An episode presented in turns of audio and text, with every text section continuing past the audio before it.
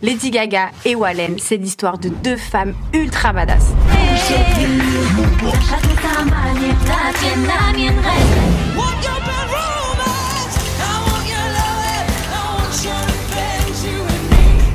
Deux femmes qui ont dû faire face au vautour de l'industrie musicale. Mais là où Wallen a décidé de leur dire non, Lady Gaga leur a dit oui.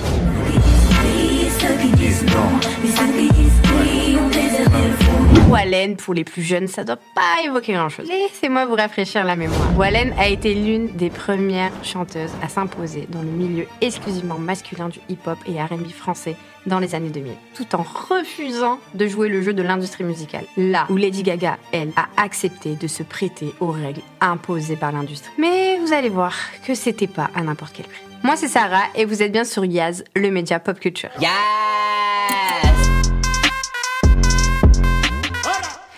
Qui dit non, c'est Wallen. Évidemment, j'ai pas choisi ce titre par hasard. Ceux qui la connaissent ont reconnu le titre qui l'a fait connaître du grand public en 2001, Celle qui dit non.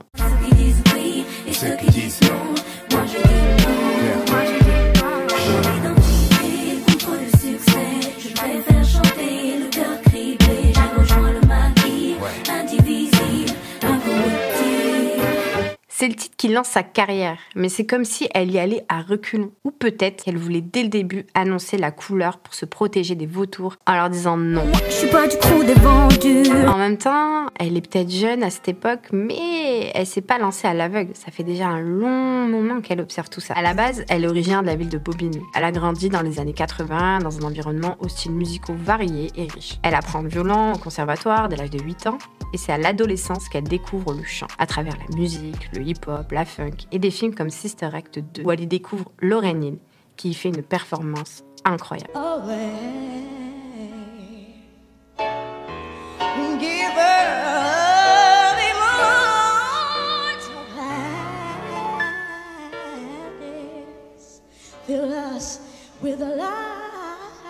Toute sa famille la soutient et remarque sa voix magnifique, presque angélique, et la pousse à se consacrer à fond au chant.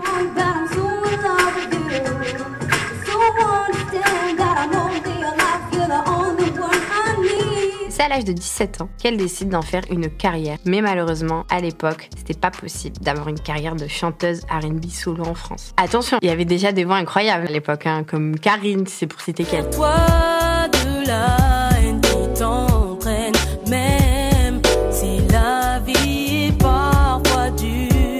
À ce moment-là, une chanteuse, c'était juste là pour faire la choriste sur le refrain d'un rappeur. Et oui, à l'époque, il n'y avait pas du tout d'autotune. Donc pour un rappeur qui voulait un refrain chanté, c'était la seule solution. Mais en même temps, cet obstacle, c'est justement ce qui a permis à Wallen d'apprendre à connaître l'industrie de l'intérieur plutôt que de se jeter dans la gueule du loup. L'année suivante, au fil des petites collaborations, elle fait aussi la rencontre du producteur Sully B. Wax, à l'époque connu pour avoir produit NTM, Arsenic et Bustaflex entre autres. Il tombe sous le charme de sa voix et voit tout de suite en elle la future Alia française. À l'époque, aux États-Unis, Alia, c'était la chanteuse R&B du moment, qui, avec l'aide de son producteur Timbaland, était en train de révolutionner le genre. Et d'ailleurs, quand Sully B. Fait découvrir Alia à Wallen, elle est choquée, mais surtout inspirée.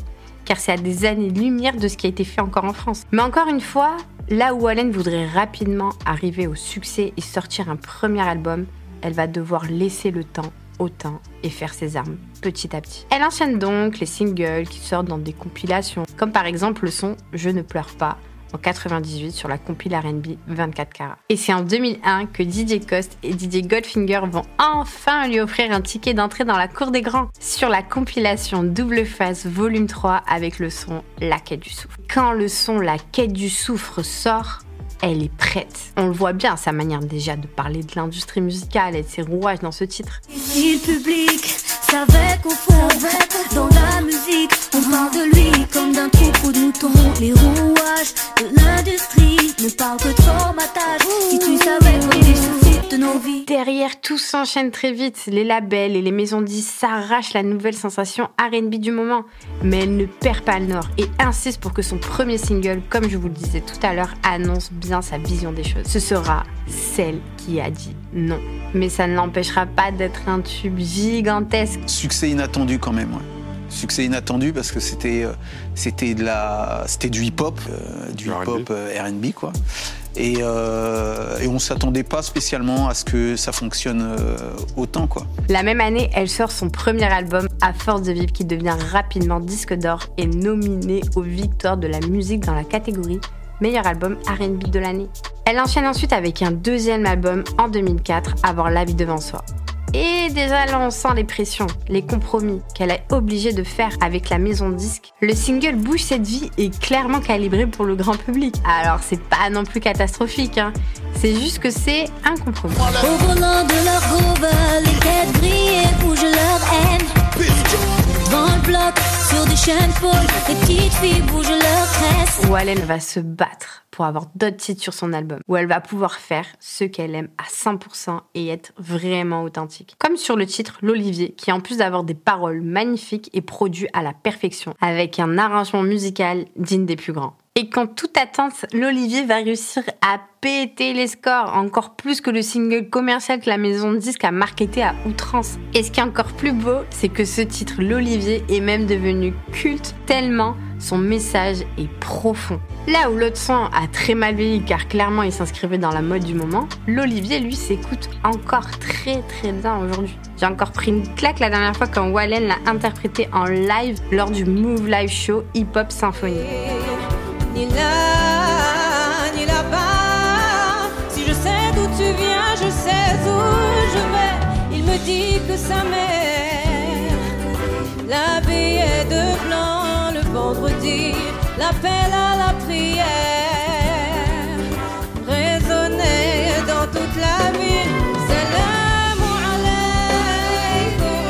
Avec l'Olivier, elle atteint la 12e place au classement des ventes en France. Mais elle va continuer à subir de plus en plus le revers de la médaille. En même temps, c'est compliqué les périodes de promo quand tu te retrouves face à des présentateurs qui comprennent rien à ce que tu racontes, qui sont complètement à côté de la plaque. On en connaît plus d'une qui ont arrêté la télé pour ça. C'est important parce que vous aimez l'anonymat, mais est-ce que cette excentricité euh, fait partie aussi de, euh, de, de la musique? Ouais, bah, de la bonne musique, c'est de la bonne musique de toutes les façons, donc. euh, Parce que vous, vous avez plutôt la réputation, on vous appelle l'Alia française, on dit que vous êtes. euh, suis une fille bien. C'est- C'est-à-dire, en fait. Ah, j'ai dit ça Oui, oui, c'est en tout cas l'i- l'image que vous donnez de vous. Est-ce que c'est quelque chose que vous revendiquez ou au contraire, euh, euh, vous, vous aimez pas apparaître toujours sexy Vous êtes extrêmement belle, mais vous essayez de, au contraire de, de garder vos distances. hein? bah, je suis une artiste euh, avant tout, et c'est vrai que quand on fait euh, un style de musique qui est défini seulement comme étant une musique pour jeunes, c'est difficile de, de- de construire une vraie carrière comme, euh, bah, comme le fait euh, Juliette. Et euh, c'est surtout ce que j'essaye euh, de faire, quoi. En même temps, vous avez des combats, c'est-à-dire que vous, vous, Ouais. vous êtes très féministe, vous défendez euh, la, la- la cause des femmes, ce qui est plutôt euh, justifié. Il y a notamment un mouvement que nous on soutient qui est ni, ni pute ni soumise. Ouais, c'est vraiment malaise télé. Ensuite, elle travaille pendant plusieurs années sur un troisième album, sur lequel elle a décidé cette fois de ne faire aucune concession. Ras-le-bol. Elle veut juste être une artiste, pas un produit marketing. Mais ça, ça passe pas auprès de la maison de disques. Et la relation va devenir de plus en plus tendue. Mais heureusement pour elle, en 2007, le label Atmosphérique, dont elle faisait partie avec d'autres artistes comme Louise Attaque ou encore Abdel Malik, se sépare de la maison disque Universal et Wallen, du coup, atterrit chez Polydor qui va enfin lui permettre de faire son album comme elle entend. Et c'est ainsi qu'elle sort en 2008 son troisième album Miséricorde. Miséricorde, c'est un album qui s'éloigne de ce qu'elle a pu faire avant, avec un retour aux sources de ses origines amazighes et de son côté très spirituel.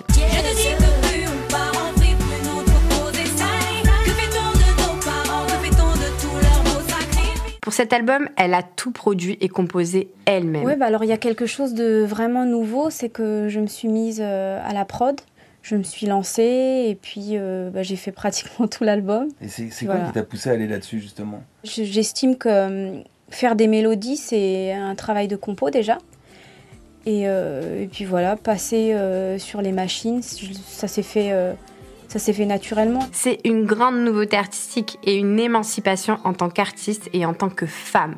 Car dans le milieu du hip-hop français, tous les producteurs sont des hommes. L'album atteint le top 25 et reste dans les classements français pendant plus de 6 semaines. Mais cette fois, Wallen, a changé sa promo. Elle a fait une promo beaucoup plus sobre parce qu'elle est vraiment vaccinée des plateaux télé. Miséricorde sera le dernier album solo de Wallen qui marquera quasiment la fin de sa carrière. Décider de dire non, c'est pas facile. Ça demande une énergie et une vigilance sans fin. Donc pour continuer à rester elle-même, elle a décidé de se retirer plutôt que de se compromettre. Celle qui a dit oui, c'est Lady Gaga, de son vrai prénom Stéphanie. New-Yorkaise de naissance, comme Wallen, elle grandit dans une maison où la musique est très présente, avec son papa qui lui fait jouer des titres de Pink Floyd ou encore des Beatles dès l'âge de 4 ans au piano. Et encore une fois, comme Wallen, sa famille repère son talent de chanteuse et la pousse à travailler pour en faire un métier. Elle enchaîne les expériences dans ce domaine, mais également dans le théâtre et les comédies musicales, via ses études au fil de son adolescence. Mais Stéphanie sent qu'elle a besoin de se focus sur sa carrière de chanteuse. C'est pourquoi en 2005, elle quitte l'école. Elle se produit alors tous les soirs dans des bars gays à New York et notamment dans un vieux bar rock miteux, The Bitter End à Greenwich Village.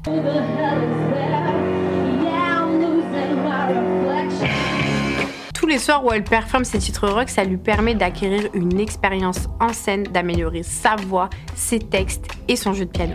Et c'est un de ces soirs où Lady Gaga est née. Elle performait et personne ne l'écoutait. Elle s'est dit fuck off et elle s'est mise en sous-vêtements. Voilà, comme ça. Et là, tous les regards sont tournés vers elle et tout le monde s'est mis à l'écouter. Et selon elle, c'est à ce moment précis que Lady Gaga est née. Tous les efforts qu'elle a mis dans sa musique finissent par payer, puisqu'elle se fait approcher et signer par le gros label Def Jam dès l'âge de 19 ans. C'est quand même fou, non? Elle avait exactement le même âge que Wallen quand l'industrie musicale l'a enfin repérée. Mais là où Wallen a décidé de prendre son temps, Gaga, fidèle à son pseudo, a sauté à pieds joints dans la gueule du loup.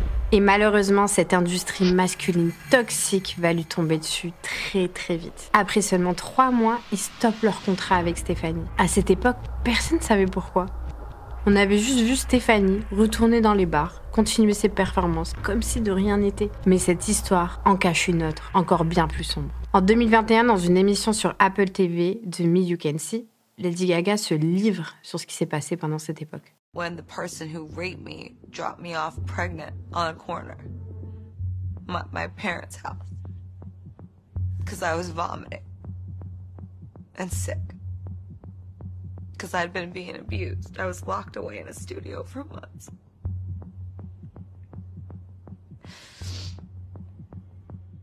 On peut même pas imaginer la souffrance qu'a dû endurer cette jeune femme de 19 ans. Heureusement que des mouvements comme MeToo lui ont permis de libérer sa parole, comme à des milliers de femmes qui ont été victimes de cette industrie ou plus largement du patriarcat. Retour à ses 19 ans, Stéphanie, du coup, se lance ensuite dans des shows burlesques, où elle y fait la rencontre de Lady Starlight.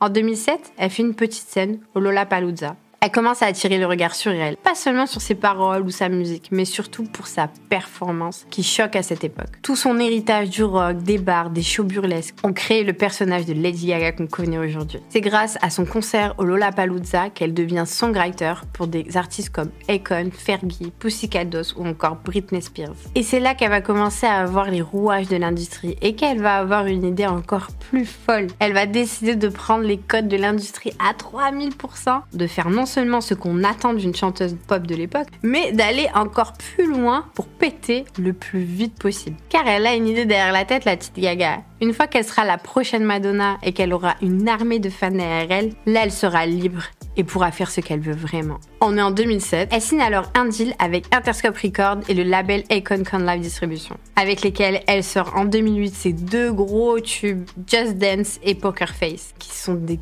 cartons internationaux immédiatement. Mais là, son plan, il marche à merveille. Elle arrive à réinventer la pop music tout en étant bankable grâce au personnage exubérant qu'elle a réussi à forger, Lady Gaga. À première vue, il n'y a pas de message profond dans les paroles ou d'image artistique dans les clips. C'est de la pop bien, bien commerciale. Mais c'est tellement fou, tellement exagéré, bah qu'au final, ça en devient beau. Un peu comme une performance d'art contemporain. Elle est sexy, certes, mais elle est sexy à sa façon à elle. Elle décide volontairement de faire ce qu'elle veut. Mais au fur et à mesure, Gaga va perdre à son propre jeu. Et l'industrie qu'elle croyait avoir hacké de l'intérieur va lui en faire baver. Elle enchaîne les tubes, Bad Romance, Téléphone, Alejandro, les tournées grandioses dans le monde entier à une vitesse tellement folle qu'elle-même commence à perdre les pédales. Petit à petit, elle se sent complètement usée. Et elle commence même à détester le personnage de Lady Gaga qu'elle a elle-même créé et qui lui a volé sa vie. I don't know how to explain it, but I, I went from looking at this piano and thinking, you ruined my life. That's how you thought originally? No, I for during this time I was like, you made me Lady Gaga. My biggest enemy is Lady Gaga. That's what I was thinking. My biggest enemy is her. What did you do? Cela va la mettre dans un état psychologique de plus en plus extrême. C'est l'ironie de cette industrie. Elle chante l'amour. Elle a de plus en plus de fans qui l'aiment dans le monde entier, mais sa peine, sa dépression vont s'empirer au fur et à mesure, et elle va de plus en plus s'isoler et perdre le contrôle de sa carrière.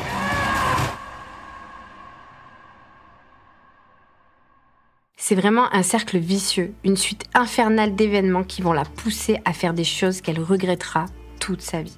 Après avoir touché le fond, elle décide de prendre une longue pause dans sa carrière et elle est même à deux doigts de tout laisser tomber. Mais elle va décider, après une longue remise en question, de dire stop et de faire uniquement ce qu'elle veut faire. Elle commence maintenant à dire non.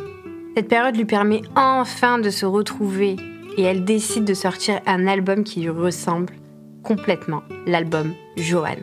Un album country aux antipodes de ce que le grand public connaît d'elle.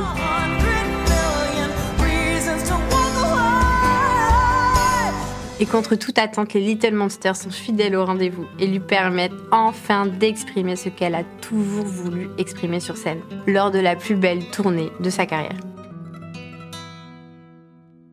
Bon, je vous épargne tous les détails de la vie de Lady Gaga. Moi, ce qui m'intéressait là dans cette vidéo, c'était de parler des rouages de l'industrie musicale. Vous avez plein de vidéos qui vont parler ben, de l'état psychologique de Lady Gaga ou de son album Chromatica, dont les paroles sont un peu comme une thérapie pour Lady Gaga par rapport à tout ce qu'elle a vécu. Donc, je vous invite à aller regarder toutes ces vidéos qui sont déjà présentes sur YouTube, qui sont très bien faites. Mais là, moi, ce qui m'intéressait, c'était vraiment la partie industrie musicale, parce que je suis sûre que si vous présentez à Lady Gaga la carrière de Wallen, elle vous dira qu'elle aurait préféré dire non. Car même si aujourd'hui c'est une des plus grandes stars mondiales, au sommet de sa tour d'argent, elle est très seule et a aujourd'hui des séquelles psychologiques très très lourdes. Et là, on a vraiment envie de penser que Wallen a probablement fait le bon choix en arrêtant sa carrière, car la rançon du succès, comme on a vu dans le cas de Lady Gaga, peut être très cher à payer. Certes, Lady Gaga a aidé de nombreuses personnes à s'accepter avec des titres comme Born This Way et a inspiré de nombreux artistes comme par exemple son amie Ariana Grande. Mais malheureusement, elle a dû se sacrifier pour y arriver. Est-ce qu'une troisième voie est possible? Peut-être.